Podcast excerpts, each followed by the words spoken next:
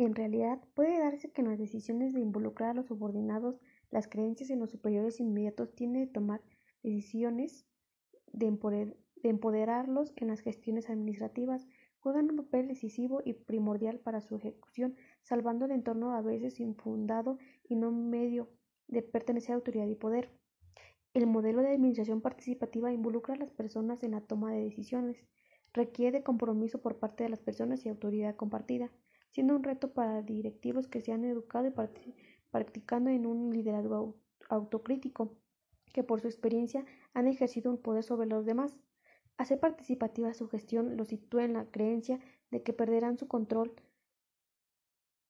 sobre ellos, razón más que suficiente para resistirse a cambiar, resistencia velada que impacta en los resultados en términos de productividad y en rentabilidad para la organización y para los seguidores de la motivación y del clima organizacional, por lo que estos estilos para dirigir o conducir el esfuerzo y el talento de los demás dependen principalmente de tres criterios.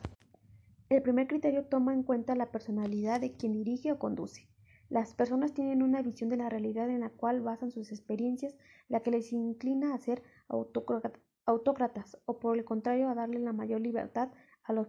subalternos como el estilo country club o. El segundo criterio les refiere el trabajo a la tarea que se va a realizar. En ocasiones la tarea es muy estructurada y no admite flexibilidad en su desempeño como puede ser en los procesos de producción y algunos de servicios y por el contrario exige que las personas todas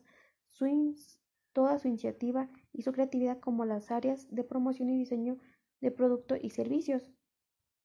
Y el tercer criterio se toma en cuenta la madurez de los participantes. Los individuos responsables se comprometen con sus tareas y pueden tener toda la libertad para definir sus tareas y los medios para realizarlas. Los inmaduros necesitan una estrecha supervisión ya que sin el control de sus actividades no lograrán el resultado.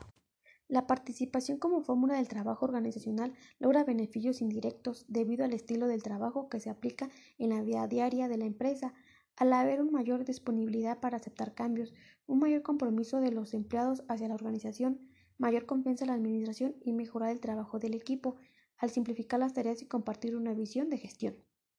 Para que una organización pueda ser competitiva en los contextos